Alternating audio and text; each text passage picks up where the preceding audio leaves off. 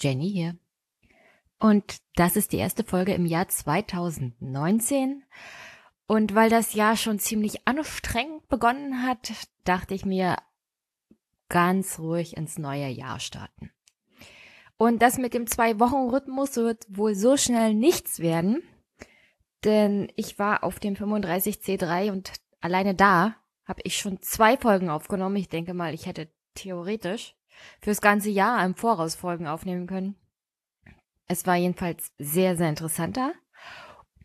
Und ich werde auch demnächst mit einem anderen Podcaster über meine Erfahrungen auf dem 35C3 sprechen, beziehungsweise wir unterhalten uns mal über den Kongress, weil es war mein erster und er war schon öfters da und hat sogar geholfen. Es war, ja, das werden wir jedenfalls demnächst machen und dann findet ihr es auch bei meiner Twitter-Seite. Sonst habe ich ein Gespräch aufgezeichnet mit Thomas Lohninger. Der ist bei EPI Center Works, einem NGO in Österreich. Und wir haben uns mal unterhalten über Österreich, Netzneutralität, Europa, den Kampf seiner NGO für Datenfreiheit oder Sicherheit in diesem Fall. Und das hört ihr dann nächste Woche.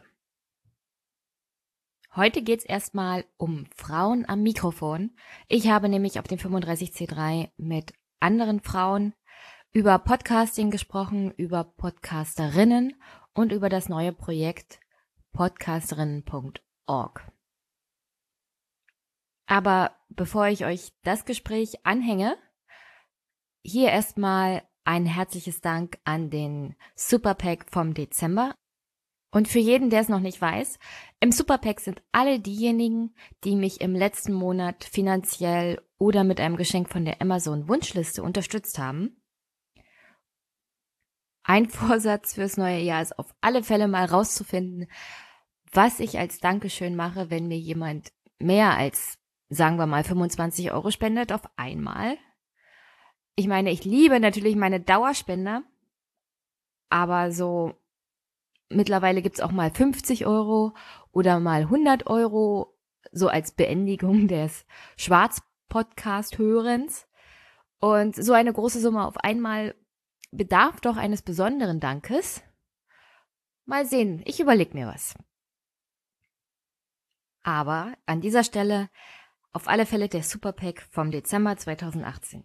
Erstmal ein herzliches Dank an Gerd, der hat mir kommentarlos 50 Euro gespendet. Ayuvo, danke für 5 Euro und ich werde versuchen, die Technik und den Ton zu verbessern. Und ich komme gerne zu weiteren Podcast-Treffen. Beim 35C3 war ich ja schon. Danke an Miriam für 25 Euro, Markus für 20 und er schreibt weitermachen, auch gerne nur alle zwei Wochen. Das war übrigens meine allerletzte Spende im Jahr 2018, Markus. Aber wie gesagt, meine Dauerspender, unter anderem teilweise sogar seit der ersten Stunde. Herzlichen Dank an Dirk, der mir immer ein Drittel seines ehemaligen Zeit-Online-Abos schickt. Und Carsten, vielen, vielen Dank. Danke auch an Robert und Adam. An Kolja, der mir immer noch die Teufelszahl schickt, 6,66 Euro. Ich nehme es dir aber nicht übel. Danke an Ole für 35 Euro und an Marc, der schreibt, misch dich bitte weiter ein. Natürlich, Marc. Danke an Martin. Michael, der schreibt zu seiner Spende Podcast Support von Mogulator aus NRW.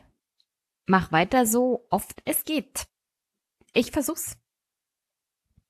Danke auch an Steffen und Bernd, meine beiden Dauerspender. Wie gesagt, ich liebe es, regelmäßig Geld zu bekommen. Das macht den Podcast viel planbarer.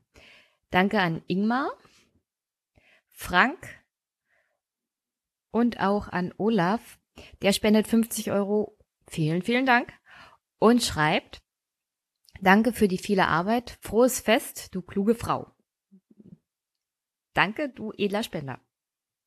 Und last but not least, Julia, ein kleiner Beitrag für einen guten Podcast. Herzlichen Dank, Julia. 20 Euro sind Immer gern gesehen. Wie gesagt, jeder Euro zählt. Und ich habe eine Spende von meiner Amazon Wunschliste bekommen. Herzlichen Dank an dieser Stelle auch an Franz, der hat mir das Buch Proleten, Pöbel, Parasiten, warum die Linke die Arbeiter verachtet von Christian Baron geschickt. Und ich werde sehr viel Spaß haben mit der Lektüre, Franz. Ich hoffe vielleicht daraus auch eine Folge zu machen und mit dem Autoren sprechen zu können, aber erstmal in Ruhe lesen. Und ja, wir haben uns ja auf dem 35C3 getroffen und ich hatte sehr viel Spaß bei dem Aufwachen Hörertreffen. Ich hoffe, du auch. Vielleicht sehen wir uns demnächst wieder. So viel zu meinen großartigen Hörern und Spendern und dem Superpack aus dem Dezember. Und an dieser Stelle möchte ich noch sagen, zum Abschluss, habt eine wunder, wunderschöne Woche. Hinterlasst ruhig nette Kommentare. Wenn ihr Audiokommentare hinterlassen wollt, schickt sie mir an die E-Mail-Adresse, die ihr in den Show Notes findet.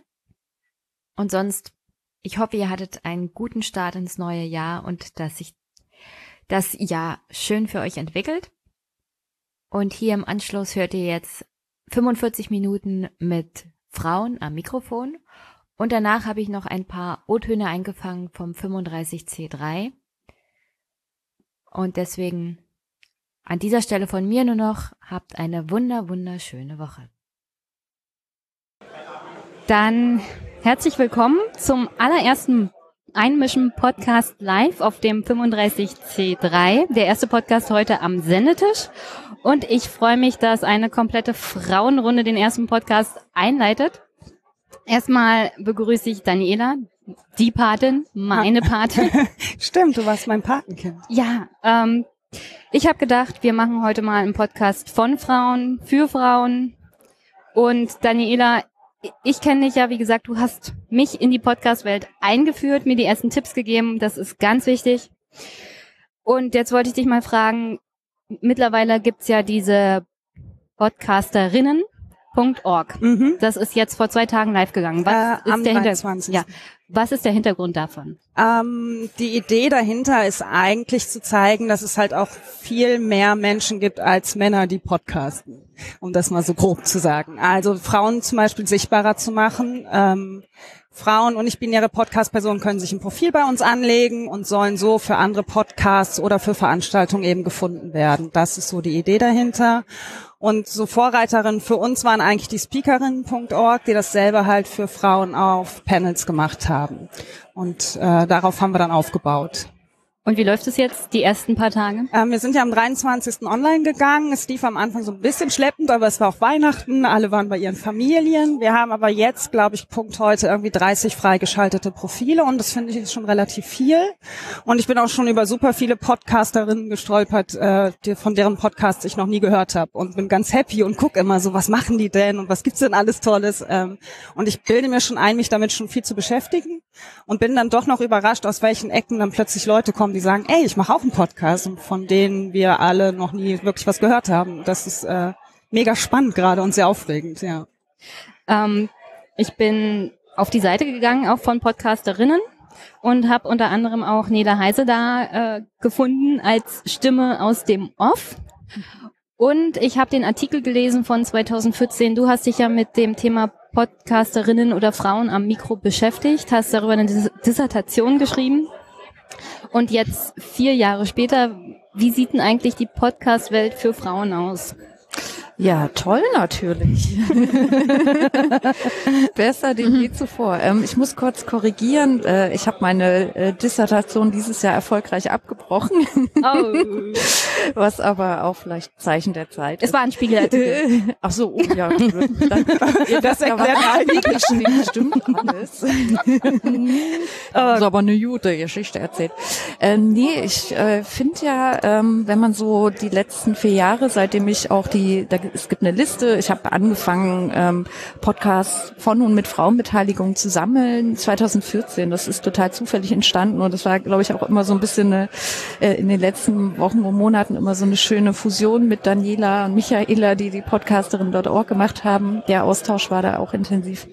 Ähm, genau, und bin da auf das Thema gestoßen und es ist wirklich so, es forscht kein Mensch dazu, ähm, zu Frauenstimmen im Netz in diesem Sinne, auch international nicht. Und ähm, ich habe mich damit intensiver beschäftigt, konnte jetzt leider keine Dissertation dazu abschließen, aber ich würde immer sagen, ähm, die Szene ist divers wie nie, ist so mein Eindruck. Ähm, es gibt ganz viele tolle ähm, Gründerinnen im Podcasting-Bereich, wenn du so überlegst, wer jetzt gerade auch immer wieder in der Medienberichterstattung auch auftaucht. Das ist zwar immer noch häufig eine Würstchenparty, das ist nicht schön, aber das ist vielleicht auch einfach so ein ähm, Thema medialer Aufmerksamkeit, muss man auch sagen, ja, weil viele sind dann auch sehr bescheiden mit ihrem eigenen Arbeiten, Selbstmarketing, all diese Sachen, die ja auch im Netz eine ganz wichtige Rolle spielen. Aber ich finde, man, äh, man hat wieder, sieht viele tolle Vorbilder, die vormachen, wie es gehen können und nicht nur ähm, für Frauen, sondern auch für die Szene insgesamt.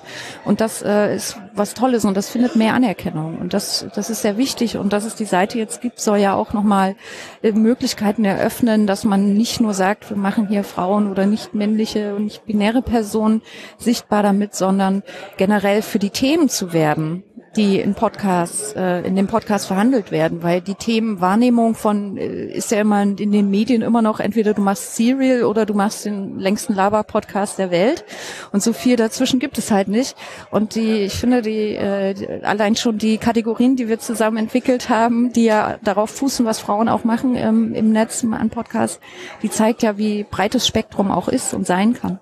Ich fand auch, wenn ich kurz einwerfen darf, dass 2018 ein unglaublich gutes Jahr war. Ähm, es sind sehr viele Podcasts zum Beispiel von People of Color auch entstanden. Ich weiß gar nicht, ob es übermäßig viele waren, die dieses Jahr entstanden sind oder ob sie plötzlich so in meinem Sichtfeld auf einmal auftauchen, wo ich dachte, oh krass, das gibt es noch und das gibt es noch.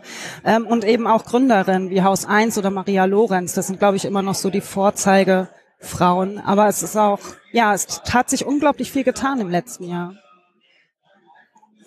Ähm, was mir aufgefallen ist, vor allem in meinen ersten Folgen habe ich ja mal aufgefordert, also wenn ihr irgendwelche Fragen habt, weil ich war noch ziemlich nahe dran am Einstieg, was man alles braucht und welche Probleme vor allem am Anfang so sind, äh, meldet euch bei mir, fragt nach. Ich, ich habe meistens die E-Mails oder DMs sofort beantwortet und in der Hoffnung, dass da mal ein Podcast rauskommt, aber in der Regel haben Männer angefragt. Also es waren keine Frauen darunter, was ich ein bisschen schade fand, weil ich dachte, naja, wenn du jetzt als Frau am Mikro sitzt, vielleicht fragen da eher Frauen mal an. Also also das kann ich nicht kann, bestätigen. Ja, also das ist ich hallo, ich Daniela. Bin, genau, ich bin ebenfalls Daniela. Ich äh, mache sonst den ESC-Schnack und äh, auch ein bisschen was Politisches und äh, ich bin im regionalen Bereich, also in Schleswig-Holstein, viel auf Barcamps unterwegs und versuche das Thema Podcast äh, ein bisschen näher zu bringen und die, die Hemmschwellen zu senken und zu zeigen, guck mal, es geht eigentlich ganz einfach.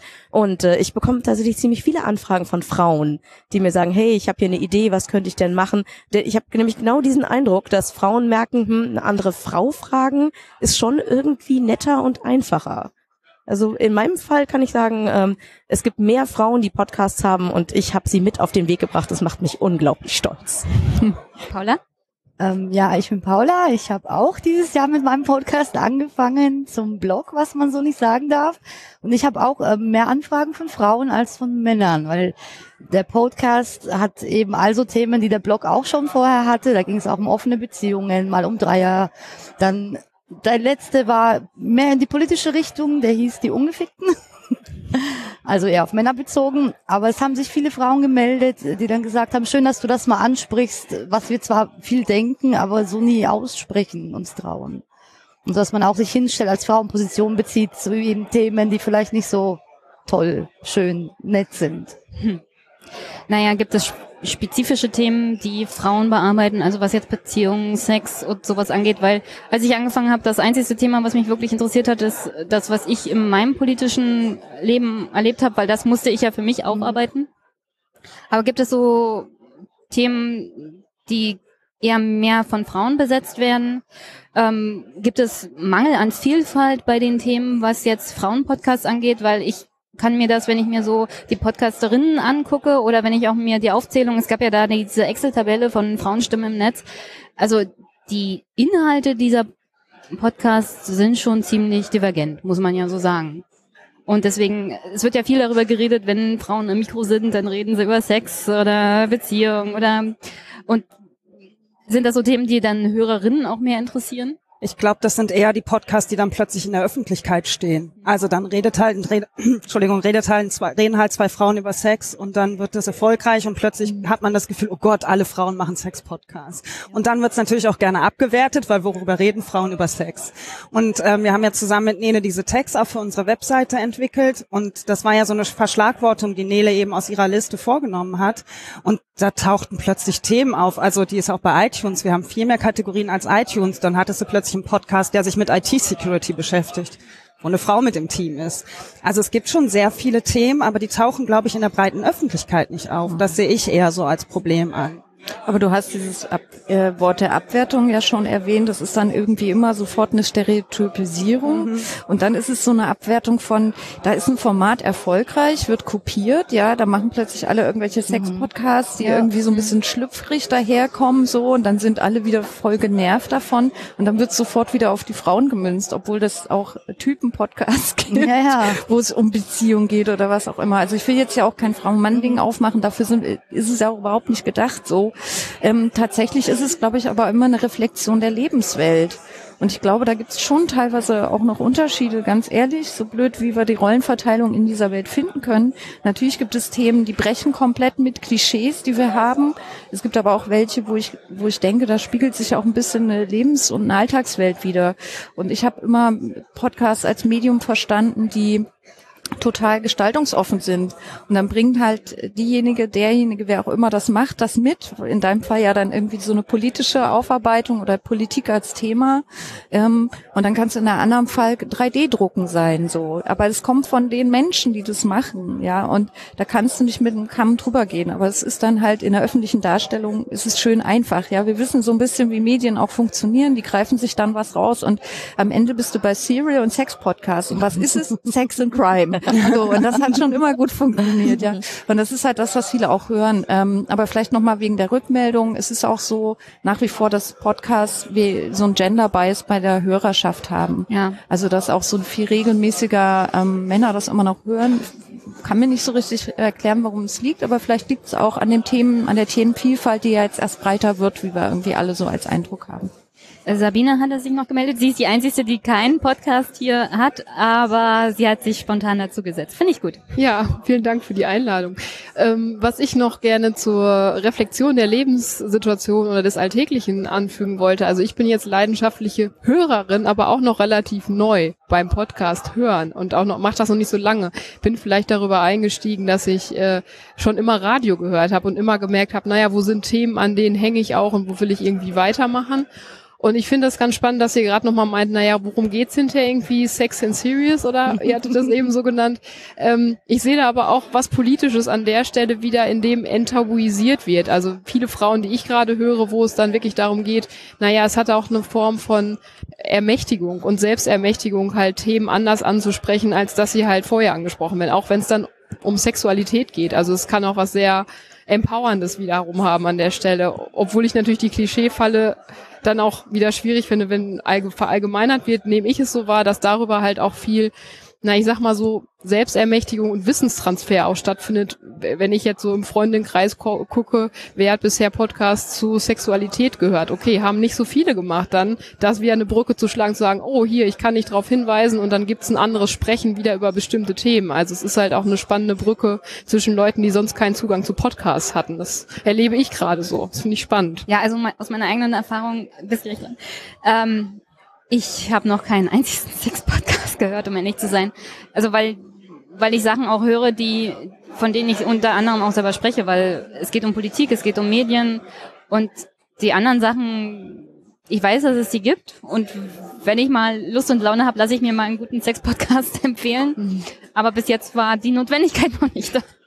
Ähm, Paula wollte noch. Nee, Daniela. Daniela. Ähm, ich hab genau, also ich, ich greife das, was du eben sagst, nochmal auf. Der einzige Sex-Podcast, den ich jemals gehört habe, ist der, den ich mit auf den Weg gebracht habe und auch nur deswegen, weil die Idee gut war, nämlich eine jemand, die Sextoys verkauft und Anfragen von Männern und Frauen, meistens aber Männern bekommt, wie benutze ich das eigentlich?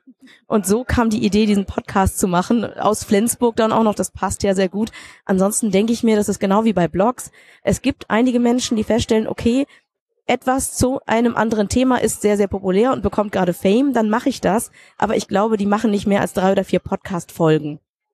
Das können wir problemlos irgendwie einfach aussitzen und warten und die diejenigen, die podcasten um des Podcastens Willens, weil sie Spaß daran haben zu recherchieren, weil sie ein Thema haben, für das sie brennen, die bleiben da mehrere Jahre dabei, die bleiben dann halt auch über. Also mit dem ganzen Podcast-Hype, den wir gerade haben, der mir sehr viel Spaß macht und den ich gut finde, kommt natürlich auch noch eine ganze Menge an Leuten, die das probieren wollen, weil sie mal gehört haben, dass das gut sein soll. Aber die werden wir in den nächsten anderthalb Jahren auch dann, es, es bleiben die Guten über. Da bin ich mir ganz sicher. Ja, man muss das ja nicht bewerten, gut oder schlecht, sag ich mal so. Aber na klar ist äh, Podcasting, wenn du jetzt nicht gerade prominent bist oder einen riesen Verlag im Rücken hast oder irgendeinen Schub erlebst, der dich dann irgendwie an die Oberfläche spült, ich meine, man muss halt sehen, du bist in Deutschland, wie viele Menschen sprechen Deutsch? So ein paar 120 Millionen oder sowas habe ich jetzt gehört. Das ist auch ein relativ kleiner Markt im Vergleich zum Englischen und dafür haben wir, glaube ich, knapp über 6000 Podcasts in deutscher Sprache. Das ist schon richtig ein großes Angebot. Und wer halt heute damit anfängt, der muss er eben entweder irgendeine Internetberühmtheit sein, machen ja auch viele komischerweise deswegen, ähm, oder du bringst halt ähm, auf einem anderen Wege schnell, kommst schnell in eine Aufmerksamkeit rein und alle anderen müssen sich das hart erarbeiten und es ist harte Arbeit. Also gesehen zu werden, gehört ja. zu werden tatsächlich im Netz. Es hängt ja auch ein bisschen davon ab, was man will. Also mache ich jetzt einen Hobby-Podcast des Podcastens wegen und wegen meines Hobbys oder sage ich jetzt, ah, ich würde aber schon gerne vielleicht einen Tag weniger die Woche arbeiten, um mehr Zeit in meinen Podcast zu stecken. Also ist halt auch immer die Frage, was möchte ich gerade eigentlich erreichen? Hm. Also ja, aber aber wichtig, also ich bin also ich bin ja schon in seiner so, so einer besseren Position, weil ich Werbung bekommen habe von dem Aufwachen-Podcast. Die haben natürlich dann gleich sehr viel Aufmerksamkeit reingespült. Und mir ist es nicht so wichtig, viel Geld zu bekommen oder groß berühmt zu sein.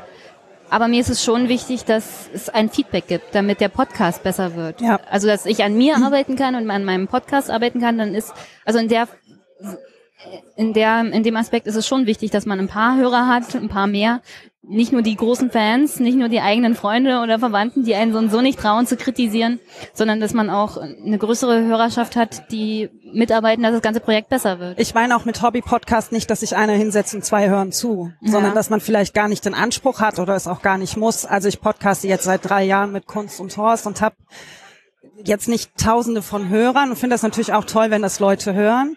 Aber ich habe auch einen Vollzeitjob. Ich hm. muss kein Geld mit meinem Podcast verdienen ja. und andere haben aber vielleicht die Idee, doch damit Geld zu verdienen. Und das war jetzt gar nicht, dass ich sagen wollte, Hobby-Podcasts sind die schlechteren oder die besseren, sondern sie machen halt einfach was anderes. Also was ich mache, hat zum Beispiel mit einem Aufwachen-Podcast nichts zu tun. Die verdienen wahrscheinlich relativ viel Geld damit. So. Und das ist halt immer ein Unterschied, was will man und äh, was, was möchte man auch damit erreichen. Deswegen finde ich Hobby-Podcast jetzt nicht besser oder schlechter als äh, Podcasts, die vom Radio kommen oder so. Aber so allgemein, also wer geht denn daran an einen Podcast mit der Idee, also ich will damit viel Geld verdienen. Also mittlerweile oh, gibt, es glaube ich einige. Ich glaube, die gibt's äh, genauso wie beim Bloggen, glaub, die gibt's überall.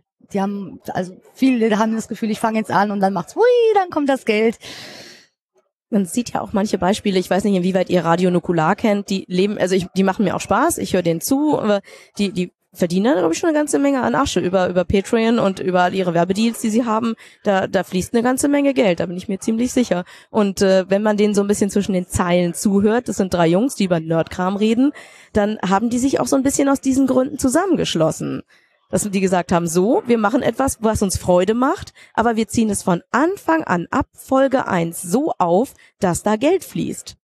Denn einer von denen, der lebt halt davon, dass er Podcasts schneidet und macht und tut und alles. Also irgendwo muss das Geld da für den ja auch reinkommen. Also das kann man machen, das finde ich auch okay, aber wir äh, bei uns haben halt für uns festgestellt, wir hatten Bock, einen Podcast zu machen zu einem Thema, das es noch nicht gibt. Und mit einer hohen Wahrscheinlichkeit interessiert es auch nur eine ganz kleine Gruppe. Aber die sind sehr glücklich, dass wir das machen und ich bin immer wieder überrascht, wer das alles hört. Ähm, und äh, wir haben auch schon Angebote bekommen. Wir haben schon Angebot für Geld, irgendwelche Dinge zu tun. Aber wir sind in der luxuriösen ähm, Stellung zu sagen, nee, will ich nicht. möchte ich einfach nicht. Also gönne ich jedem anderen, der das machen möchte oder vielleicht sogar machen muss. So viel Geld verdiene ich jetzt im Monat auch nicht, aber aber es ist nicht, das Angebot war vielleicht auch nicht hoch genug. man weiß es nicht, ab wann man käuflich ist. Aber ähm, wir haben für uns entschieden, nee, nee, machen wir nicht. Ich kann mich da nur anschließen. Für mich ist es auch just for fun, weil meine Leser irgendwann gesagt haben, boah, deine Beiträge sind so lang. Kannst du nicht mal irgendwas machen, was man hören kann? Lest so die mal vor. Ja, genau. Und ich so, ja, eigentlich wollte ich auch noch was Neues ausprobieren, weil ich blogge jetzt seit drei Jahren, es macht Spaß, aber ich merke auch, das Podcast hat eine ganz andere Qualität. Also es macht auch mir irgendwie mehr Spaß, weil es vielleicht jetzt auch was anderes ist. Aber ich kann auch Themen genauso betonen und Gefühl reinbringen, was ich vielleicht so beim Schreiben nicht kann. Und Ah, Podcastest du alleine? Ich kenne dein Ja. ja. Das heißt, du hältst einen Monolog dann auch als Podcast. mehr oder minder. Ich Mhm. hatte jetzt einen Gast da und möchte das auch öfter machen, aber ich bin jetzt jemand, ich bin noch nicht so drin wie beim Bloggen, dass es wirklich regelmäßig ist, sondern ich brauche die Muse dazu. Mhm. Und wenn ich mir dann Leute einlade und gerade vielleicht keine Lust habe oder keine Muse, dann wird es schwierig. War es denn schwierig für dich, damit anzufangen? Weil ich hab, kann mich noch erinnern, so meine erste Folge, die lag irgendwie tagelang bei mir auf dem Rechner, bis ich dann gedacht habe, okay, wenn ich jetzt nicht irgendwann auf Veröffentlichen drücke, dann passiert ja halt auch nichts so. Ähm, War das schwierig? Nicht. Mhm. Ich hatte jetzt, über den Sommer hatte ich eine Pause und das war dann komischerweise schwierig. So die erste Folge, ich glaube, ich habe die 30 Mal eingesprochen und dann habe ich es irgendwann aufgeschrieben, musste es wirklich vorlesen, bis es dann mal so, so war, wie ich es wollte. Also das, die, der Wiedereinstieg hat wieder irgendwie Mhm. kam ins Stocken. Mhm. Ich glaube wirklich, ich muss da regelmäßiger ran und vielleicht auch so ein bisschen für mich spielen. Wie passt's jetzt, wie passt's nicht? Aber ich merke, mittlerweile macht mir das mehr Spaß wie Schreiben. Also zum Wiedereinstieg nach einer längeren Pause würde ich dann auf alle Fälle ein Gespräch mit noch jemandem empfehlen, weil so ging's mir Genau. auch. Äh, lange Sommerpause Mhm. und dann hätte ich, glaube ich, mit einem Monolog nicht machen können.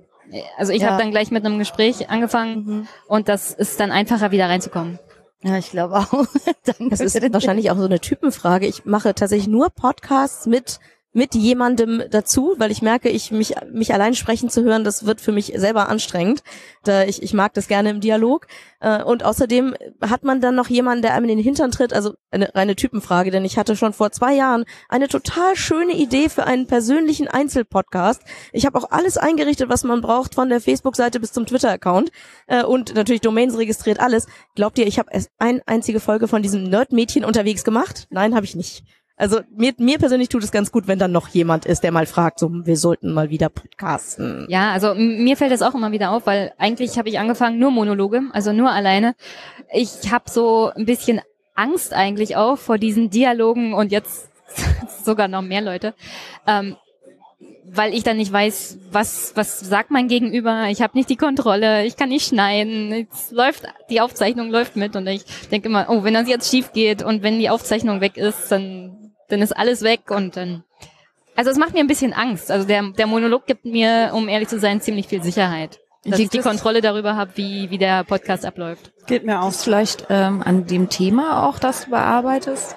Also du hast ja einen politischen Podcast sozusagen und da könnte ich mir vorstellen, dass es teilweise eventuell ambivalenter ist, möglicherweise, was man, was so passieren kann, ja, bei politischen Themen. Da hat, da hat ja jeder Angst. Jetzt war Weihnachten, was wird in der Familie wieder am Tisch bringen? naja, es eskaliert halt Politik ein tendenziell. bisschen verboten über Weihnachten. Ja, sehr gut. Okay, dafür ist dann der Podcast. Also meinst du, es liegt an dem Thema vielleicht auch so ein bisschen? Nee, das liegt Also- tatsächlich am Typ. Also ich habe mich dann auch mehr und mehr an äh, Gäste rangetraut. Also ähm, für, fürs nächste Jahr will ich auch den einen oder anderen Landespolitiker interviewen. Aber das ist so zum Einstieg war das vielleicht gar nicht so schlecht, so einen Monolog zu machen. Aber es, wie gesagt, ist das eine Typenfrage, wie, wie man sich am Mikro am besten wohlfühlt. Und wenn man ein Gegenüber hat und am, in einem Gespräch äh, das besser kommt und man sich wohler fühlt, würde ich das auf alle Fälle für eine Frau empfehlen. Aber für mich war der Einstieg über den Monolog immer am besten. Die Frage ist ja auch, wie man arbeitet. Ich habe Mhm. ein kleines bisschen an redaktionellem Background und äh, für mich war immer klar, jede Sendung hat ein Skript.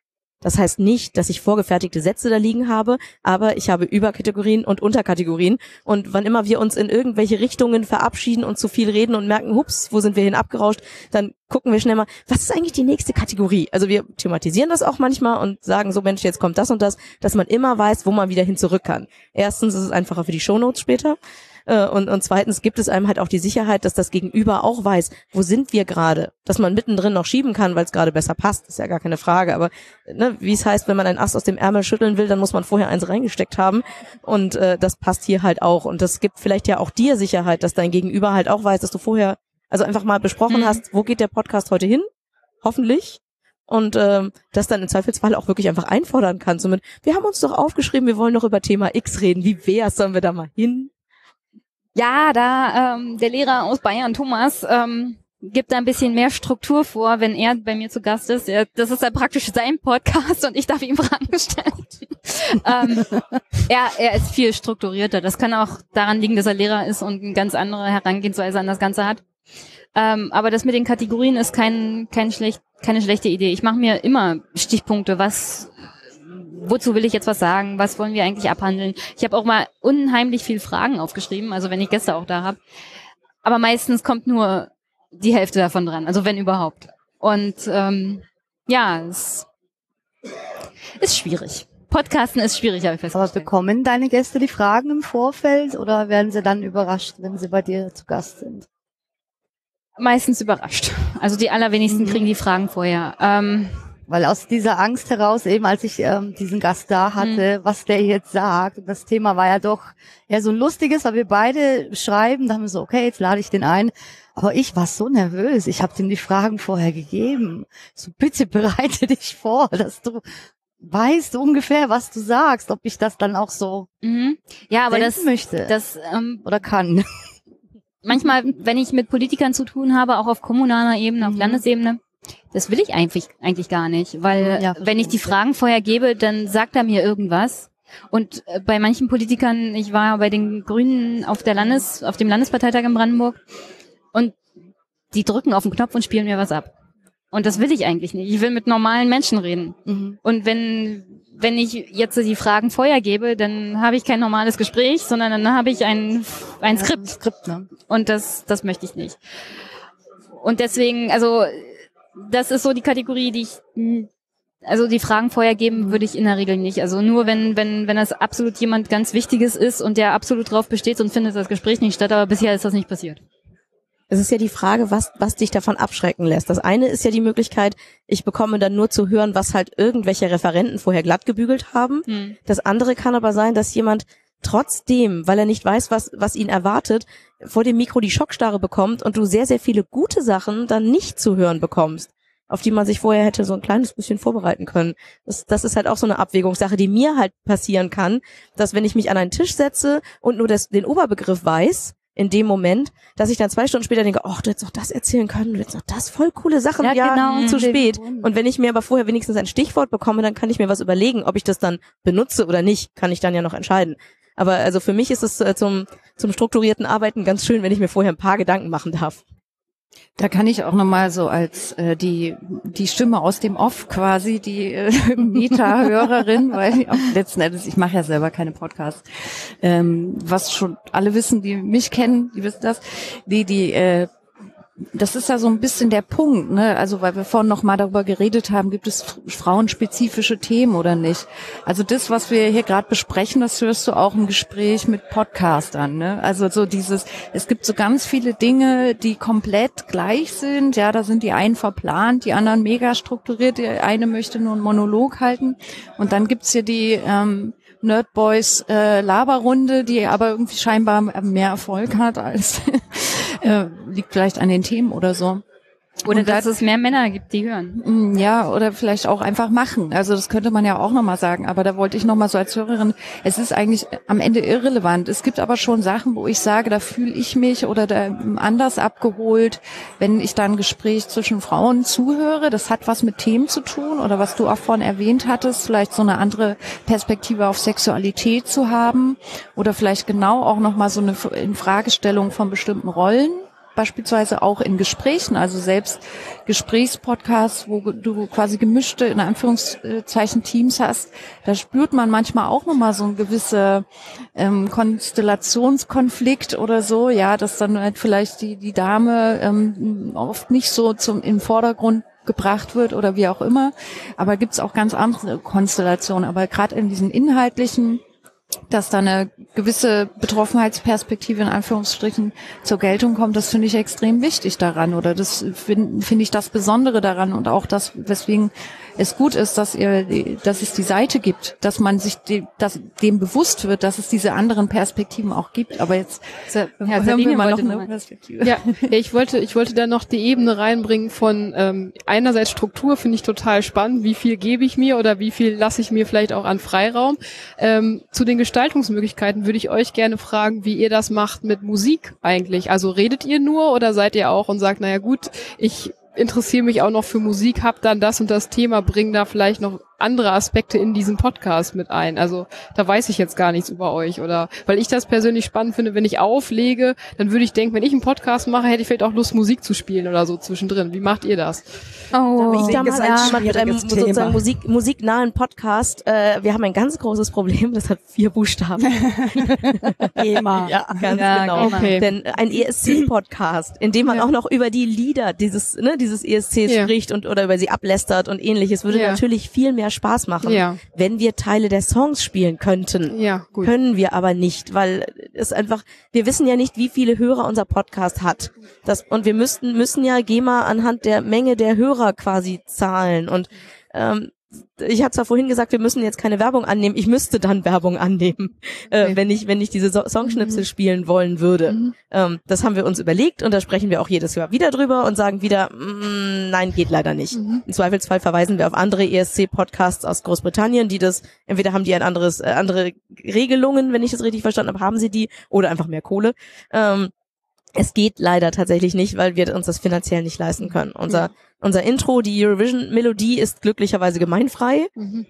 Wir sind halt, ja, Gott sei Dank. Und haben halt auch so für den Rest des äh, Intros und Outros haben wir halt äh, GEMA-freie Musik, aber ansonsten funktioniert Musik leider tatsächlich bei uns nicht. Ich ähm, mache ja einen Podcast auch über Theaterstücke und habe den irgendwie zwei Jahre lang gemacht, ohne mich mal an die Theater zu wenden und zu fragen, sag mal, habt ihr vielleicht auch mal irgendwie Tonschnipsel oder Pressebereich, wo ich mich anmelden könnte? Ähm, und ich merke, dass es dem Podcast auch für mich selber in der Produktion, dass es dem ungemein gut tut, wenn man zwischendurch nicht eine halbe Stunde nur meinen Monolog zuhört, sondern vielleicht mal so zwei, drei Ausschnitte aus dem Theaterstück. Und deswegen finde ich das so schade, dass gerade mal Leute, die Musik oder Pop über Popkultur sprechen, große Probleme haben, ihre Podcast eigentlich so zu produzieren, wie viele das ja auch wollen. Also gerade die GEMA ist ja im Sendegeld auch immer wieder Thema. Was darf ich, was darf ich nicht? Kann ich Musik? Darf ich diese Musik oder jene Musik? Und das ist total schade, weil ich merke selber für mich, wenn ich meinen Podcast produziere und höre dann nochmal so das Theaterstück, denke ich, boah geil, mit dem Stück, diese 30 Sekunden, das sind genau die, die die Leute hören sollten. Und das ist halt total schade, wenn man dann auch gerade so einen Musikschwerpunkt hat. Ja, vor allem, als ich hergefahren bin, habe ich mir den Podcast beziehungsweise die aktuelle Folge vom Podcast von Paul angeguckt, Res Publica Podcast. Und die aktuelle Folge beschäftigt sich mit Musik. Und er spielt tatsächlich Stücke ab. Liegt daran, dass die von 1918 sind und wahrscheinlich nicht mehr unter die GEMA fallen. Aber das macht natürlich so einen Podcast ganz anders. Also wenn wenn es um Musik geht und du kannst die Musik nicht spielen, dann ist das kein Musikpodcast. Und das ist, glaube ich, in Deutschland gerade ein riesengroßes Problem, die GEMA. Weil ich denke, das könnte die ganze Podcast-Szene auch ganz anders bereichern. Ja klar, also es gibt dann halt einfach Themen, die so nicht stattfinden oder nicht so in der Breite stattfinden. Ne? Du hast dann vielleicht noch eine Radiosendung, auch die nehmen dann die Stücke raus oder gucken, dass es so bestimmte Creative Commons Lizenzen haben. Das eint dann übrigens auch die freie Podcast-Szene mit den Radioleuten, dass sie einfach dieses verdammte Download-Problem haben. Ja, es ist einfach ein technisches. Aber klar, es wäre natürlich spannend. Äh, da könntest du noch viel andere Perspektiven auf, was bedeutet eigentlich Pop? Ja, wie äh, wie kann man Stücke deuten? Wie kann ich, keine Ahnung, Deutschrap zum Beispiel interpretieren?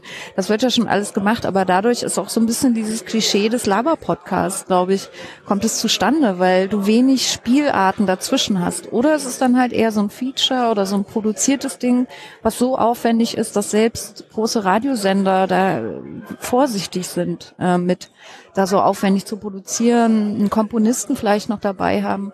Ja, komponieren kann, Ja, also kann da, man sich das alles lassen, ja, oder irgendwelche schlimmen MIDI-Files abspielen, die da ich ich sag ja, Paul, Paul hat mit seinem, mit seinem Kollegen darüber gesprochen, wie ein Komponist 1918 gestorben und die letzten Werke vor dem Tod.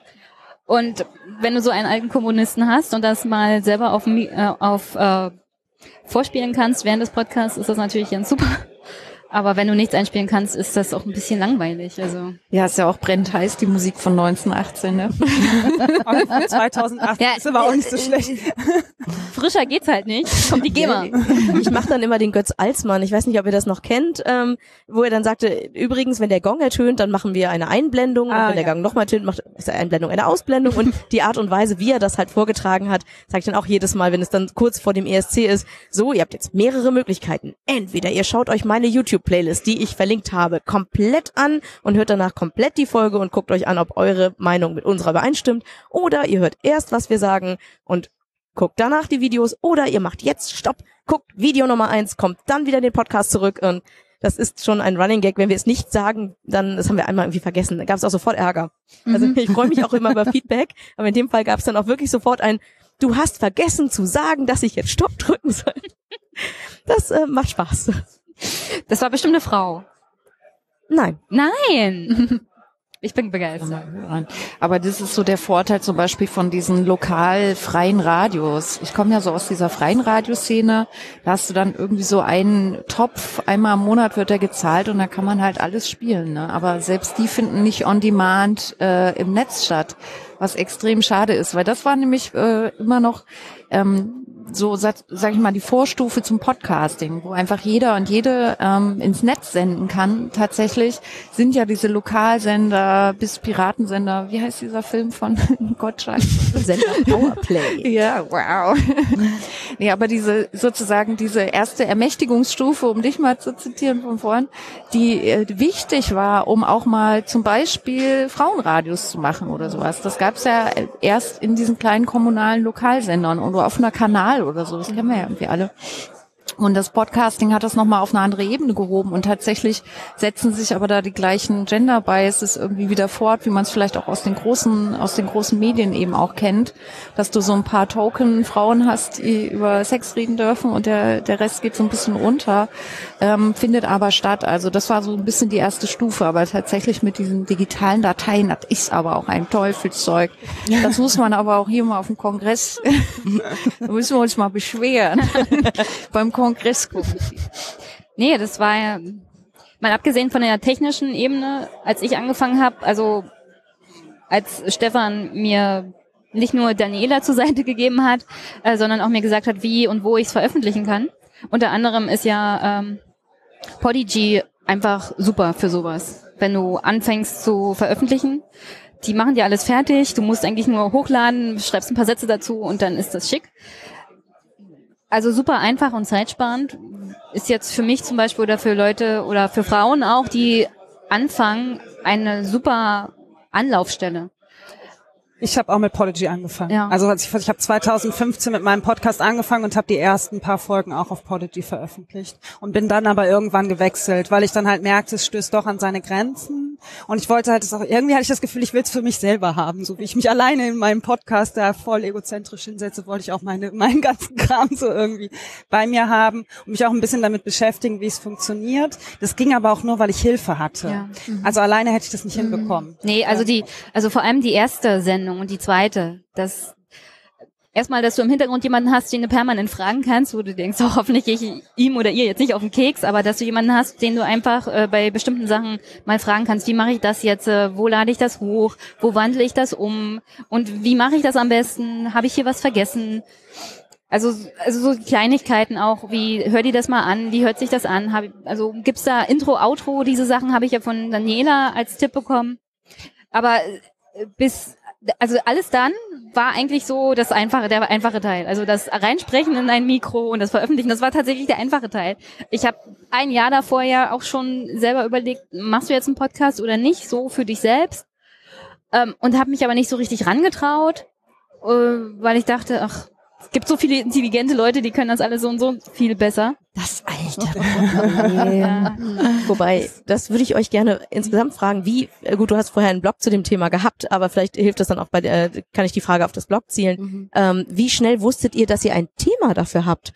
als, als Hintergrund zur Frage, ich, ich komme vom Radio und ein Kumpel von mir meinte, wir müssten mal wieder gemeinsam in ein Mikro reinsprechen. Das konnten wir immer gut. Die Leute haben uns gerne gehört.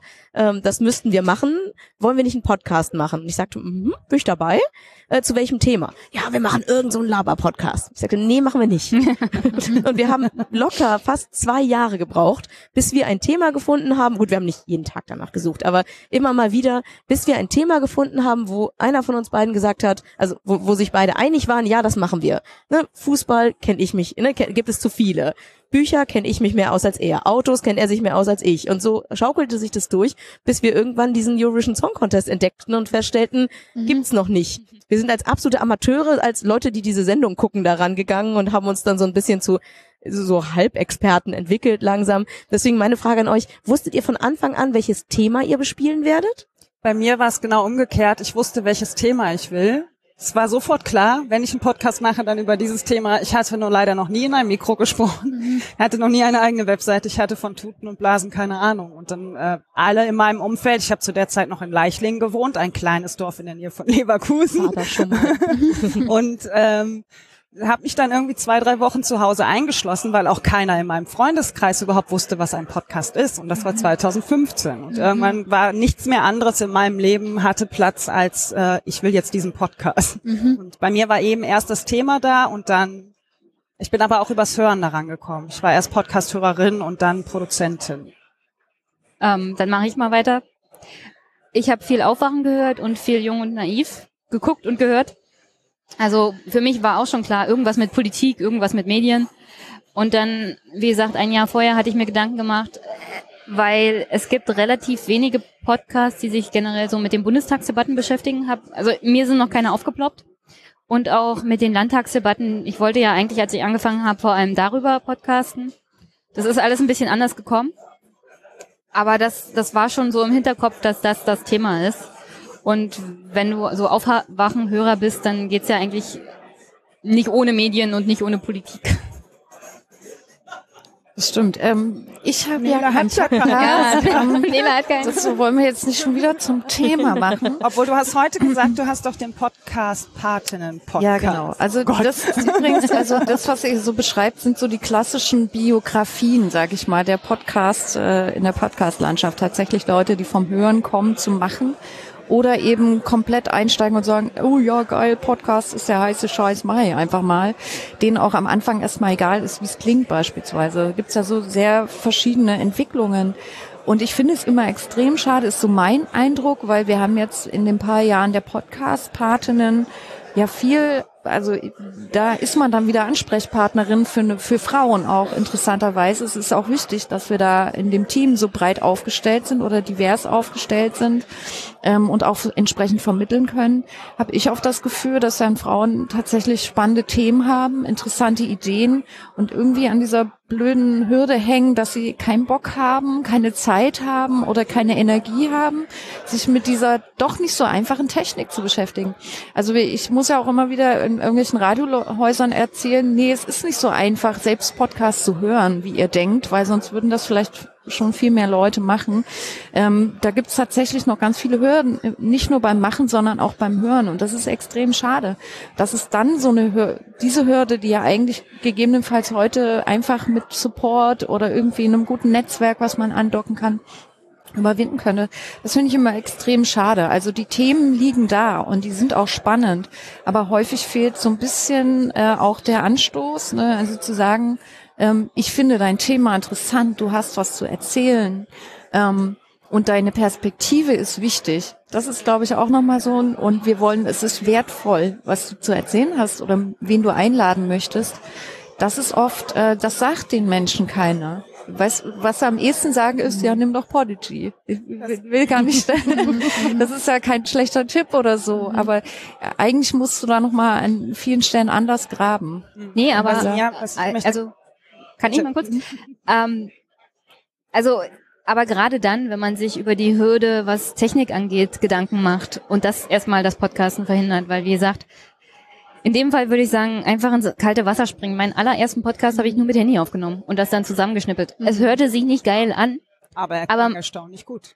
Aber für, äh, also für das erste Mal. Und obwohl meine Waschmaschine im Hintergrund lief. Liebst du noch, genau. Deine Ena, was lief denn da in deinem Hintergrund? Das ist deine Waschmaschine?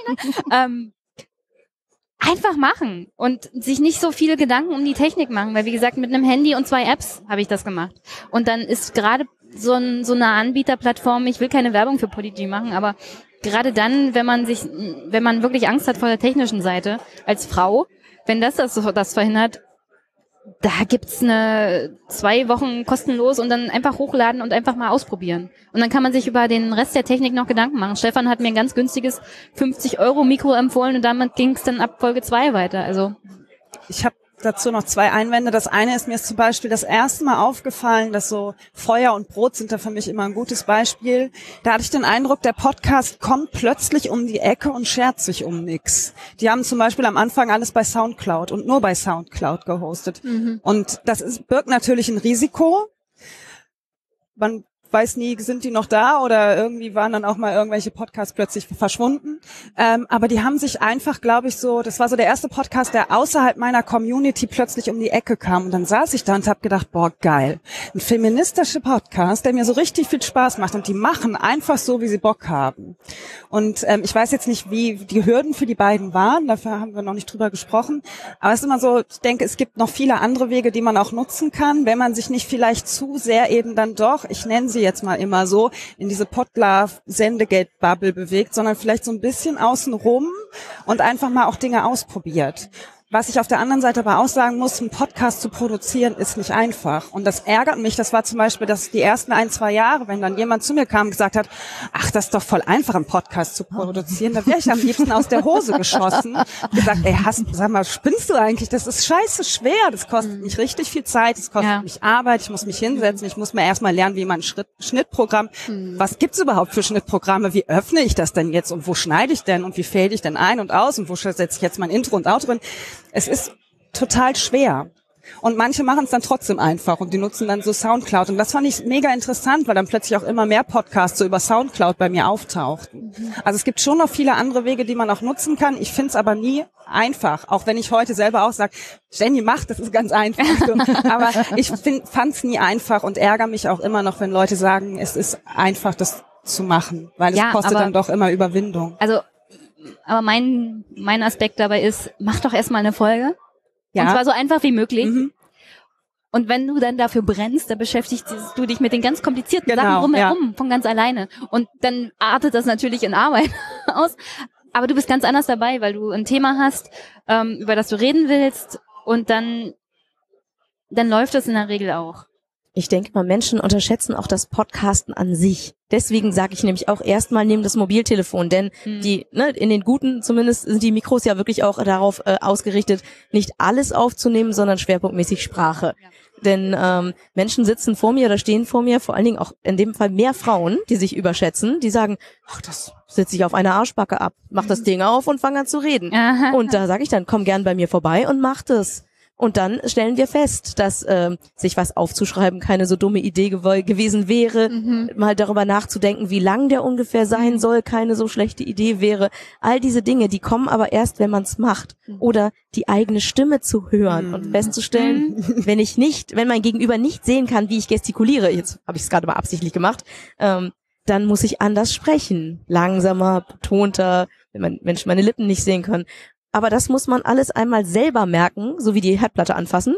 Und dafür finde ich dann ein Mobiltelefon gar nicht so schlecht. Und ich habe 2015 auch erstmal einen Pro-Account bei Soundcloud gehabt, denn da kommt ein RSS-Feed raus. Ob ich den nun bei YouTube, äh, bei, bei, ja doch, bei, bei iTunes reinsetze oder, oder einen von, von Podigy oder von Podlove ist ja erstmal egal. RSS-Feed ist RSS-Feed.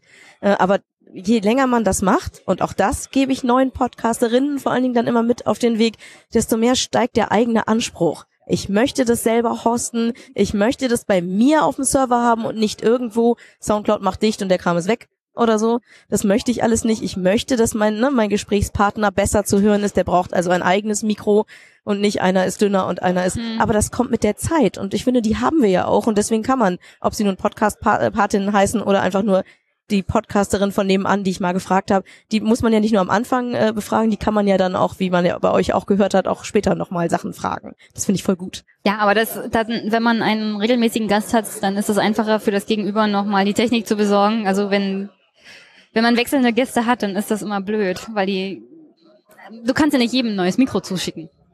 Nee, das stimmt. Äh, ich glaube, da hast du mich falsch verstanden.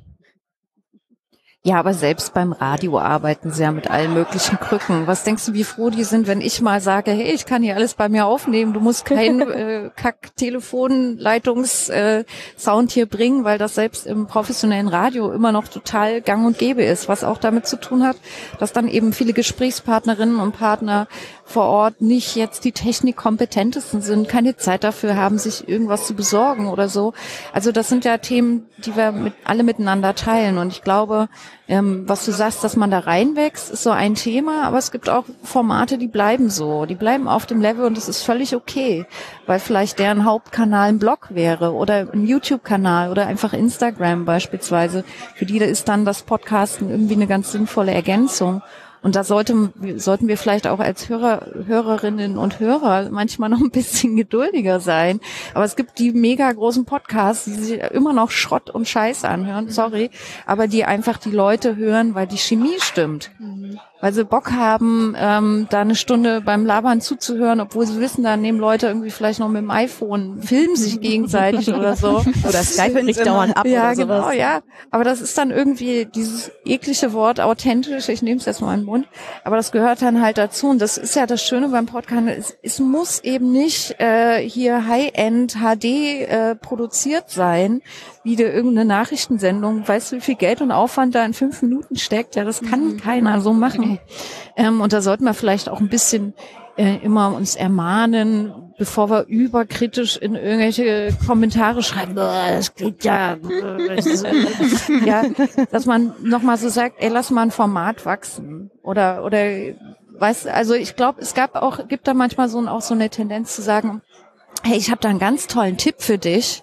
Du sollst dir unbedingt mal ein besseres Mikro und das und das und das. Und es ist, glaube ich, recht wichtig, dass man da nochmal den Schritt zurückgeht und sagt, das kann auch super so paternalistisch sein, weißt, das kann so ein bisschen was Bevormundendes haben und so. Also deswegen die, das Feedback ist wichtig, aber vielleicht muss man auch immer noch mal überlegen, wie, wie man es formuliert und ähm, dann nicht gleich das junge Pflänzchen quasi aus. ich finde man mit tollen Tipps rausreißen. Ich finde mal ein ganz schönes Beispiel ist für mich beso besondere Umstände heißt er, glaube ich, mit Antje Schrupp. Die haben eine Tonqualität. Ich kann den noch nicht mal in der Straßenbahn hören, ja, weil das so, also es geht einfach nicht. Ich höre da nichts, so. Und das ist ein Podcast, der für mich aber inhaltlich so wertvoll ist. Oder Heiter Scheitern, die hören jetzt leider auf, war auch so ein Beispiel unter aller Kanone, aber es hat mich nie gestört, weil die Inhalte einfach, das waren, die hatten eine Folge, Putzen ist politisch. Ich habe jetzt nochmal nachgeguckt, die war von 2015 oder von 2014. Das ist bis heute einer meiner liebsten Podcast-Folgen. Und dann geht's halt um den Inhalt. Auf der anderen Seite kann ich mich aber mit meinen super teuren Kopfhörern auf meine Couch setzen und zum Beispiel den Systemfehler hören. Der ist dann aber einfach ein komplett anderer Podcast. Und warum darf nicht alles erlaubt sein? So wie es eben Leute gibt, die sagen, ich podcaste wegen Geld und es gibt halt Frauen, die sagen, ich mache ein Hobby oder ich verdiene auch mein Geld oder ich habe scheiß Tonqualität, aber ich habe vielleicht Inhalte, die andere Leute mega spannend finden. Und das finde ich, das ist gerade das, was ich am Podcast auch so liebe.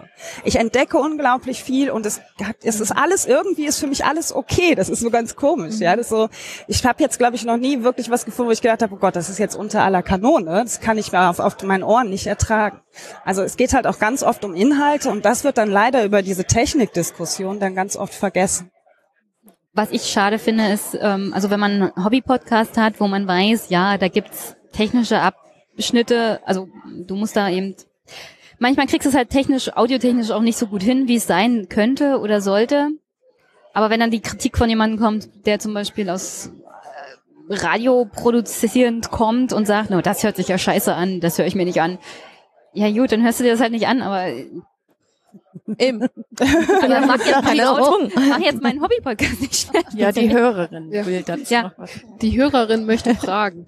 ähm, ich erlebe euch ja jetzt alle als irgendwie Expertinnen für dieses Thema Podcast und denke so, ähm, was war denn das Initialisierende, sage ich mal, als Gate? Also hat, ihr hattet sicherlich irgendeine Gatekeeping-Situation, die gesagt, die euch vielleicht dazu gebracht hatte, jetzt traue ich mich, jetzt mache ich was mit Podcast. Also ich denke gerade so, ich weiß nicht, wie viele Leute heute diesen Podcast hören oder im Nachhinein nochmal hören. Also ich finde, es ist total wichtig, genau darüber zu sprechen, um eben genau dieses Thema halt auch offener und breiter für andere Leute aufzustellen. Also ihr habt jetzt alle so ein paar, vielleicht könnt ihr dazu nochmal was sagen. Ja, und das müsste dann der Abschluss sein, weil wir haben bloß noch fünf Minuten. Schnelle Runde.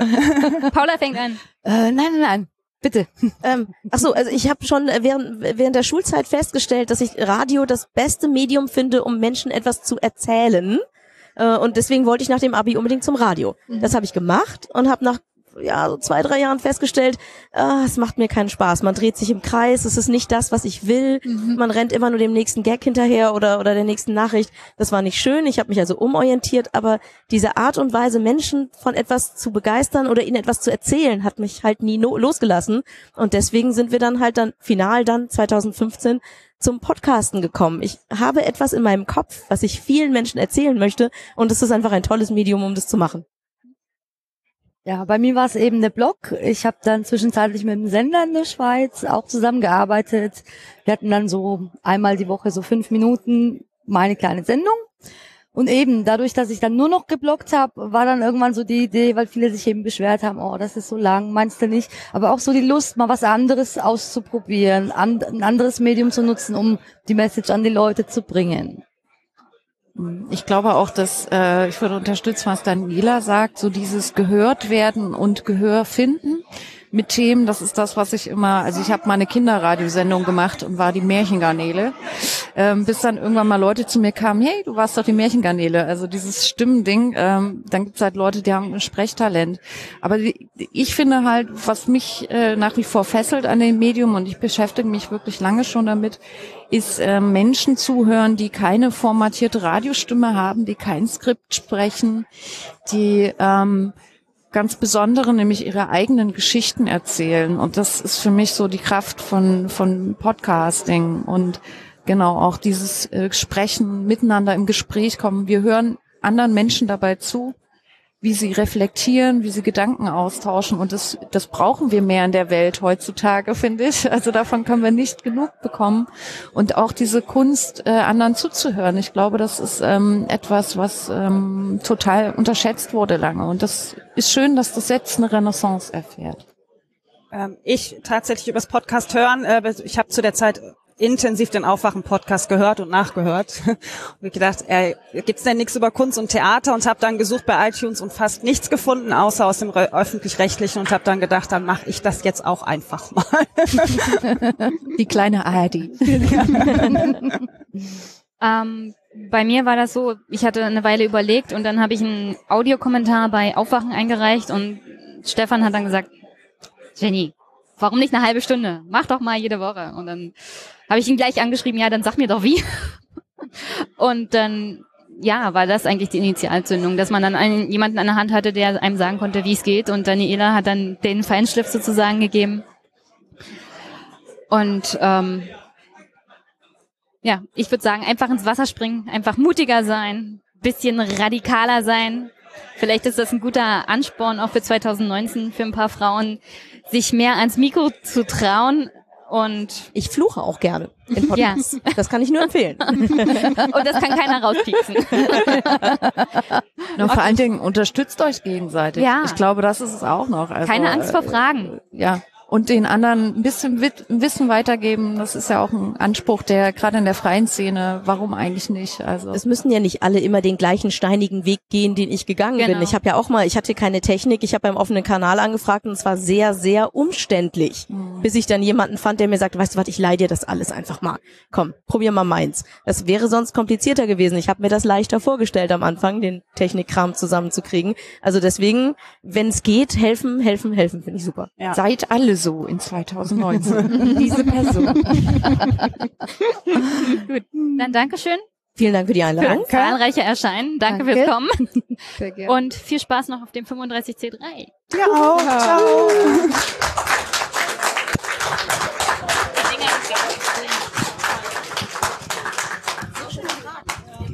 Okay, wie heißt du? Ich bin Daniela. Und wo sind wir hier? Wir sind beim 35C3 in Leipzig. Und wo genau? Im Sendezentrum. Und, und was machst du hier? Äh, Ich bin gerade auf Abschiedsrunde. Ich bin äh, Podcasterin, Bloggerin. Ich, äh, ich hacke. Ich mache all diese Dinge, die man macht, wenn man zum Kongress fährt. Und deswegen fühle ich mich hier pudelwohl. Der wievielte Ko- Kongress war das jetzt für dich? Das ist jetzt mein vierter gewesen. Und wie war dein Eindruck vom vierten Kongress? Ähm, ich fand super, dass wir uns in Leipzig jetzt ein bisschen heimischer fühlen, alles ein bisschen besser eingespielt ist und ansonsten war es halt einfach richtig, richtig schön. Und dieser Kongress fand ja statt unter dem Motto Refreshing Memories. Was bedeutet das für dich? Das ist absolut passend, weil ich äh, hier Leute treffe, die ich äh, schon länger kenne und mit denen ich irgendwie neue Erinnerungen aufbauen kann. Und äh, ich habe eine ganze Menge neuer Leute kennengelernt. Also Memories passt auf jeden Fall und Refreshing auch. Dann herzlichen Dank und gute Heimfahrt. Vielen Dank. Wie heißt du? Alex, Und wo sind wir hier? im Sendezentrum. Wo genau? Leipzig. Warum bist du hier? Freunde treffen, Neues aus der Szene mitbekommen, Kunstinstallationen, auch mal wieder Spaß haben. Wir sind ja hier auf dem 35C3. Der wievielte Kongress ist das für dich? Keine Ahnung, vierter, fünfter. Und wie ist dein Eindruck so? Größer geworden, schwieriger Leute zu treffen, ähm, aber schön. Man hat mehr Platz. Der, der Kongress fand ja statt unter dem Motto Refreshing Memories. Was hat das für dich als zur Bedeutung? Es gab eine ganze Reihe von Sachen, die mich an meine Kindheit erinnert haben. Alte Computer, alte Spiele, Grafiken, ähm, aber auch Leute, die ich seit Ewigkeit nicht mehr gesehen habe und dann einmal im Jahr hier treffe. Okay, Dankeschön. Wie heißt du? Ich bin der Jan Und wo sind wir hier, Jan? auf dem 35C3 in Leipzig. Und was machst du hier? Die Stimmung genießen hauptsächlich. Musik, Kunst, viele Sachen zu fotografieren und schöne Vorträge. Der wievielte Kongress war das für dich? Ich glaube, das war jetzt der sechste, ja, sechste. Und wie ist dein Eindruck so von dem Kongress? Sehr schön, sehr bunt und zum Glück auch an manchen Stellen sehr ruhig. Der Kongress fand ja statt unter dem Motto Refreshing Memories. Was bedeutet das für dich? Habe ich ehrlich gesagt nicht drüber nachgedacht. Ähm, und spontan fällt mir auch nichts zu ein. Ist auch okay. Dankeschön. Schöne Heimfahrt. Bitte? Wie heißt du? Johanna, Und wo sind wir hier? Äh, beim 35C3. Und was machst du hier? Ähm, ich bin heute zum ersten Mal hier und war einfach mega interessiert und ähm, finde es wahnsinnig cool. Ganz aufgeregt. Wie ist so dein erster Eindruck gewesen? Ähm, mein erster Eindruck war, glaube ich, der Kidspace und das war mega cool. Also genau, ich finde so ein Kongress mit ähm, äh, und Kinder mitdenken total wichtig und das war total schön. Und jetzt bin ich gerade in, in einer großen dunklen Halle mit abgefahrenen Installationen und äh, muss mich erstmal umschauen, bin voll beeindruckt. Und das Motto von diesem Jahr ist ja Refreshing Memories. Hast du dir darüber schon Gedanken gemacht, was das bedeuten könnte für dich auch? Habe ich mir tatsächlich keine Gedanken drüber gemacht. Nee. Ist auch okay. Dankeschön. Tschüss. Ciao. Wie heißt du? Ich heiße Eva. Und wo sind wir hier? Wir sind im Kongress. äh, 353. Was machst du hier? Ja, also wir haben hier Esperanto-Stammtisch oder Stammtisch äh, äh, Assembly äh, und äh, ja, ja, und wir, wir machen alles Mögliche und wir gucken, wir so, äh, treffen Leute, wir äh, sprechen über alles Mögliche und so weiter. Der wievielte Kongress war das für dich? Äh, dritte oder vierte? Jetzt weiß ich nicht, nicht genau. Wie war dein Eindruck so davon? Ja, bunt, äh, viel, äh, viel äh, verschiedene äh, B- Blinklichter und äh, ja, also äh, viel Kreativität. Äh, so, mh, das ist, das ist ja viel schwer zu beschreiben, aber also, ja, so Kreativität ist wahrscheinlich die äh, größte Sache, die man hier sieht, überall. Also das, ja. Das Motto vom Kon- Kongress war ja Refreshing Memories. Hat das eine Bedeutung für dich? Ähm, eigentlich ja. Äh, ich habe Architektur studiert und äh, da sehe ich äh, diese, diese Kreativität, die, die im, äh, in meinem Studium so überall war. Und äh, man sieht, sieht das nicht so offen, wenn man draußen vom Kongress ist und, äh, oder, oder draußen von diesem äh, Studentenkreis ist. Und ähm, das ist refreshing memories für mich. Okay, herzlichen Dank und viel Spaß noch. Danke. Ciao. Wie heißt du? Henry, Wo sind wir hier? 35C3. Wo genau? Wir stehen jetzt in der Nähe vom Rust Assembly. Und was machst du hier? Ich unterhalte mich gerade mit jemandem über ein schönes Open Source Spiel. War das dein erster Kongress? Das ist jetzt der zweite. Wie ist dein Eindruck so? Ja, ziemlich cool. Ähm, natürlich sehr schön groß hier in der Halle. Dann nachts mit, dem, äh, mit der schönen Lichtanlage drüben in der großen Halle ist ziemlich cool. Jo. Was hast du so gemacht auf dem Kongress? Ja, mich viel mit Leuten unterhalten, dann natürlich einige Talks gesehen. War sehr interessant. Und das Motto dieses Jahr ist ja Refreshing Memories. Hat das eine Bedeutung für dich? Hm. Naja, also für mich, ich kann natürlich meine Erinnerungen vom letzten Mal erfrischen. ähm, ansonsten, ja, fällt mir jetzt nicht groß was ein. Okay, danke schön. Bitte sehr. Okay, wie heißt du? Mein Name ist Jola. Und wo sind wir hier? Auf dem äh, Chaos Computer Club. Und was machst du hier? Ähm, mich inspirieren lassen von verschiedenen Vorträgen.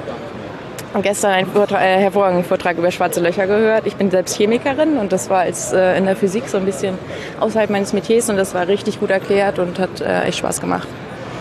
Und wie ist dein Eindruck so vom Kongress? Äh, sehr bunt, sehr vielfältig. Ähm, ja, eine, also man merkt quasi so eine Schaffensatmosphäre hier im Raum auch mit den ganzen kreativen Leuten. Ist es dein erster Kongress? Ja, tatsächlich, ja. Das Motto diesmal ist ja Refreshing Memories. Äh, Hat das eine Bedeutung für dich? Mm, oh, habe ich noch gar nicht so richtig drüber nachgedacht. Aber na, es ist eigentlich ja immer wichtig, äh, sich auf dem Laufenden zu halten und ähm, ja, nicht rumzudümpeln und immer wieder neuen Input zu kriegen und das ja, Memory so zu refreshen. Das ist die Bedeutung, die es für mich hat. Okay, danke schön. Gut, danke. Wie heißt du? Walter Hützendorfer. Wo sind wir hier? Auf dem 35C3 in Leipzig. Und hört sich ein bisschen österreichisch an. Warum bist du hergekommen? Ich bin hergekommen, einerseits um hier, und hier befinden wir uns auch gerade auf dem Stand von Epicenter Works, um unsere NGO Epicenter Works zu vertreten und äh, den Leuten zu sagen, welche Grundrechtsarbeit wir machen. Unser Schwerpunkt ist Grundrechte im digitalen Zeitalter.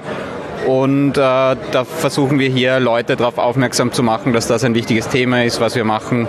Äh, und natürlich auch um äh, Spenden äh, zu werben. Und dein Eindruck, dein Eindruck vom Kon Kongress bisher? Mein Eindruck vom Kongress ist natürlich immer positiv. Ähm, ich würde sagen, wenn man zum ersten Mal hier ist, dann, ist man am meisten überwältigt, dann ist es am positivsten. Er ist nicht ganz ungetrübt, mein Eindruck, weil ähm, ich das Gefühl habe, es wird politisch immer schwieriger und wir müssen, die, die Gesellschaft entfernt sich immer weiter von den Werten, die hier auf dem Kongress vertreten werden. Und äh, jeder, der hier ist und äh, sieht, wie großartig es sein kann, wie Menschen miteinander umgehen, der äh, sollte seinen Teil dazu beitragen, das auch in die Gesellschaft hinauszutragen. Und das wird immer wichtiger, würde ich sagen. Das Motto ist ja Refreshing Memories. Hat das eine Bedeutung für dich? Ja, das hat eine äh, große Bedeutung für mich. Ich, ich interessiere mich sehr für die Geschichte des CCC, schaue mir gerne alte Talks an, habe das auch sehr gut gefunden, dass jeden Tag jetzt vor dem Kongress ein anderer Talk äh, gefeatured wurde im Blog. Das kann man sich ja gerne auch ansehen, kann ich sehr empfehlen. Äh, die äh, Perlen, die hier herausgepickt wurden äh, aus äh, 34 C3s. Und für mich äh, hat das auch eine große Bedeutung, an den ersten Kongress zu denken, damals in Hamburg, an dem ich teilnehmen durfte. und äh, wie das damals so war und dass uns immer, wenn man neu ist, einfach äh, sich am allerbesten und großartigsten anfühlt. Dann herzlichen Dank und noch viel Spaß am letzten Tag. Danke. Wie heißt du? Mein Name ist Armin. Und was machst du hier, Armin? Ähm, ich bin hier momentan am Epicenter Wirkstand. Das ist ein österreichischer NGO für Grundrechte und für Datenschutz. Und wir treten gerade jetzt im Stand und, und sammeln Spenden und informieren die Leute über unsere Arbeit. Und dein wievielter Kongress ist das? Das ist mein dritter Kongress. Wie ist denn dein Eindruck so? Mein Eindruck ist wie alle Jahre überwältigend. Ähm, ich finde es immer wieder sehr faszinierend, wie man nur über mit freiwilligen Arbeit so ein riesen Event organisieren kann und auf die Beine stellen kann. Ja, also das, das, das und auch die Leute, die, die da sind, durchwegs positiv. Also man kann mit jedem tolle Gespräche führen, immer wieder cool. Das Motto ist ja Refreshing Memories. Was hat das für dich für eine Bedeutung? Refreshing Memories. Also da ich Dealer bin, ähm, habe ich ist meine erste Situation dazu im ja, Speicher refreshen, also immer wieder aktualisieren, damit nichts verloren geht von, äh, von den Informationen.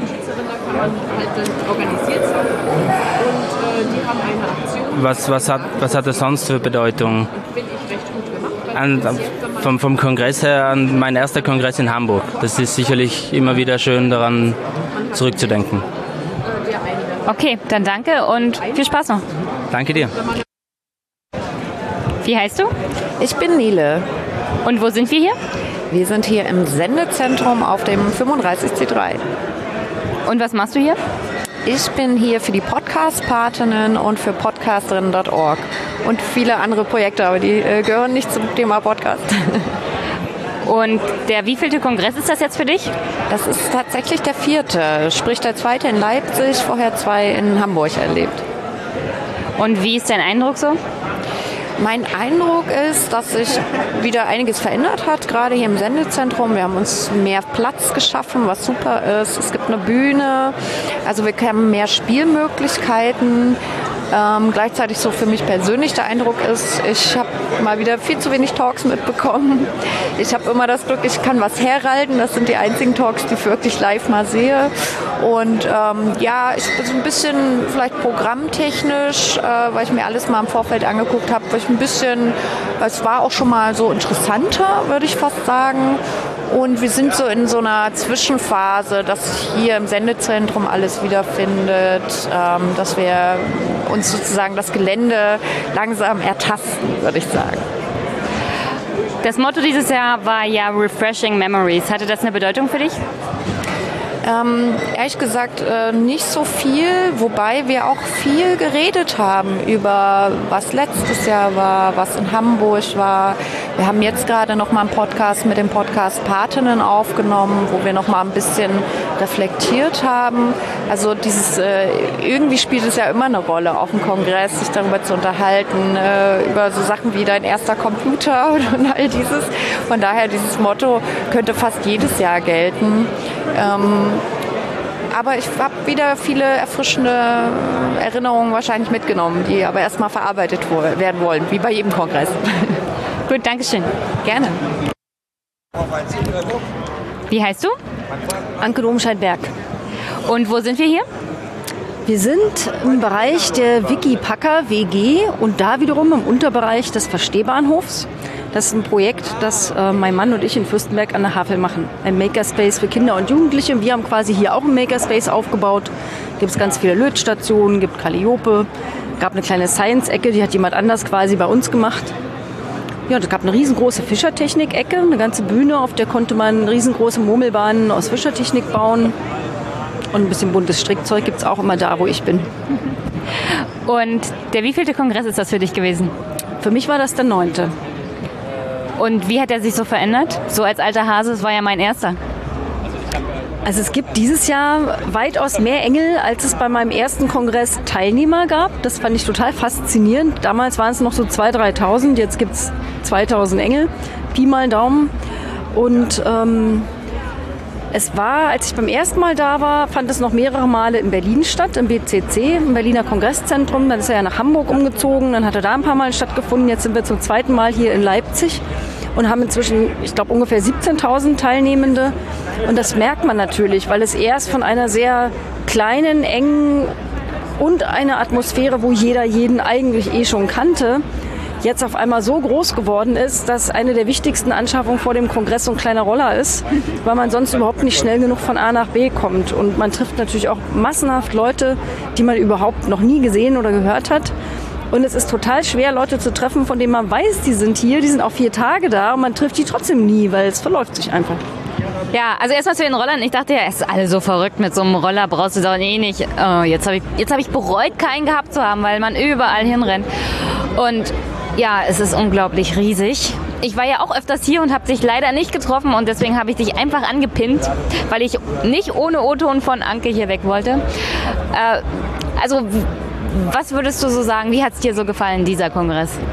Na, ich finde jeden Kongress total großartig. Also ich finde diese Mischung aus Technologie sowieso, aber eben auch Gesellschaft, aus Zukunft, aus allgemeiner Befriedigung von Neugier und äh, Lust am Spaß und Nonsens, ja vom Shitty-Robot bauen bis lauter Dinge produzieren, die einfach nur so vor sich hin blinken und irgendwelches Zeugs machen. Oder aber, dass ich da Geländer bestricke, ja, das gehört also auch in die Kreativität bunt und verrückt und einfach nur, weil man es kann und weil es Spaß macht.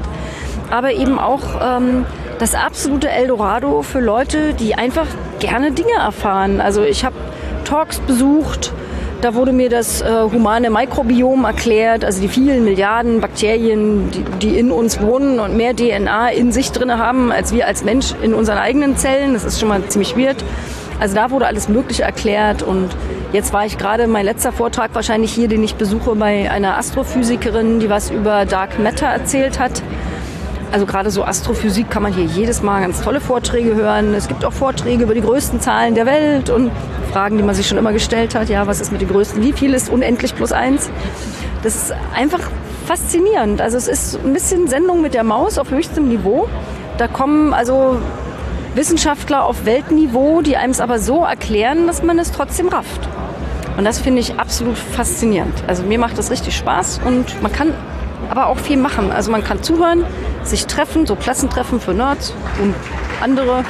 Aber es ist eben auch so eine Maker-Atmosphäre, wo man ständig Dinge tut mit anderen. Also die einen löten Elektronik. Ich war vorhin bei den Hexen, die besticken Beutel mit kleinen Hexenmützen drauf, die so ein bisschen wie die Harry Potter, dieser Hut aussieht, ja, der die Leute auf die Häuser verteilt.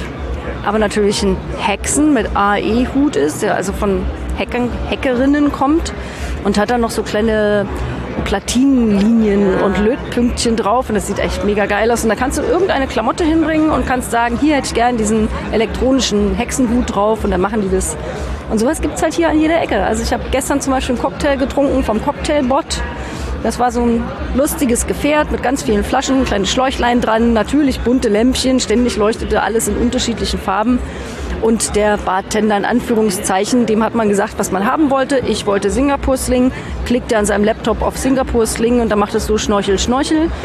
Und aus den ähm, kleinen Schläuchen hat es dann so genau die richtige Menge der richtigen alkoholischen Flüssigkeiten aus den Fläschchen abgesaugt, in einen Becher gekippt, Eis dazu. Und schon hatte ich vom Cocktailbot einen sehr leckeren Singapur-Sling gekriegt. Ich verstehe schon, ich habe schon wieder das Beste verpasst. okay, noch eine Frage. Das Motto ist ja Refreshing Memories dieses Jahr. Welche Bedeutung hat das für dich? Ich fand total interessant, dass wir an Tag 2 100 Menschen getroffen haben. Ich war eine davon. Die rannten mit T-Shirts herum, auf denen stand 42C3. Time Travel is not a crime, stand auch drauf. Das war also sozusagen die Zeitreisenden. Ich auch, ja, die aus dem Jahr 2025 in die heutige Zeit zurückkamen, um ihrerseits ihre Memories zu refreshen und uns daran zu erinnern, dass jetzt quasi die letzte Möglichkeit ist, bestimmte Dinge noch zu verhindern oder zu beeinflussen in eine Richtung, wie wir sie haben wollen und uns davor zu warnen. Und dazu passt ganz gut, ich war ähm, an Tag zwei auf einem Talk zum Thema elektronische Gesundheitsdaten. Es möchte ja unser lieber Minister Spahn eine verpflichtende elektronische Gesundheitsakte einführen, eine Patientenakte einführen. Und ähm, in diesem Talk hat man einmal gehört, welche wie extrem unsicher Gesundheitsdaten weltweit so sind und dass wir zum jetzigen Zeitpunkt, wo das so unsicher ist alles, auch die existierenden Systeme, die es dafür gibt, dass man das einfach nicht verantwortlich verpflichtend für alle machen kann. Gesundheitsdaten ist ja nicht wie wenn einer mir von meinem Konto illegal mal 100 Euro abhebt oder auch 1000. Das sind, wenn man bei an DNA-Daten denkt oder Erbkrankheiten, dann betrifft es nicht nur mich, es betrifft alle meine Verwandten. Und es ist nicht nur heute interessant oder in drei Wochen interessant, es ist in 40 Jahren, wenn ich dann noch lebe, immer noch interessant. Ja? Und bei meinen Urenkeln im Zweifel auch noch. Das sind also Daten, die völlig andere Potenziale für Missbrauch haben und die man extrem gut schützen muss, besser als Online-Banking. Und ähm, da will ich nicht sagen, ich bin dagegen, weil viele Daten sind ja auch gut, um Diagnosen besser zu stellen, schneller zu stellen, bessere Therapien anzuwenden. Aber man muss es halt dann auch sicher und richtig machen. Und da die Schnellschüsse die sind halt eine ganz schlechte Idee und gerade auch wenn es um das Thema künstliche Intelligenz, welche Werte, äh, welche Werterichtschnüre macht man da, bevor die Technologie halt sehr weit ausgerollt wird, damit es eben nicht in falsche Richtungen geht. Da haben wir aus dem Jahre 2025 einige auch nicht so schöne Erfahrungen mitgebracht und den heutigen erzählt, wie sie sich heute, morgen und übermorgen engagieren können, um vielleicht die Zukunft noch in eine bessere Richtung zu drehen. Okay, dann Dankeschön dafür. Und ich hoffe, du hast noch viel Spaß hier. Ich muss ja gleich nach Hause. Das tut mir echt leid für dich. Also jede Sekunde hier ist total spannend. Nächstes Mal kommst du mit Roller. Ich habe übrigens meinen Mann angemeckert, als er kurz vor dem Kongress auf Ebay zwei Roller gekauft hat. Ich habe ihm also erzählt, was für eine überflüssige, sinnlose Ausgabe und ich habe mich sehr, sehr dafür entschuldigt. Ist eine der sinnvollsten Ausgaben ever. Ich bin so viel mit dem Ding rumgerollert und habe dadurch sehr viel mehr sehen können, als ich sonst geschafft hätte. Ja. Ich komme auf alle Fälle nächstes Jahr wieder, wenn ich eine Karte bekomme. Und dann bringe ich mir einen Roller mit. Dankeschön. Bis dann. Danke dir und gute Heimfahrt.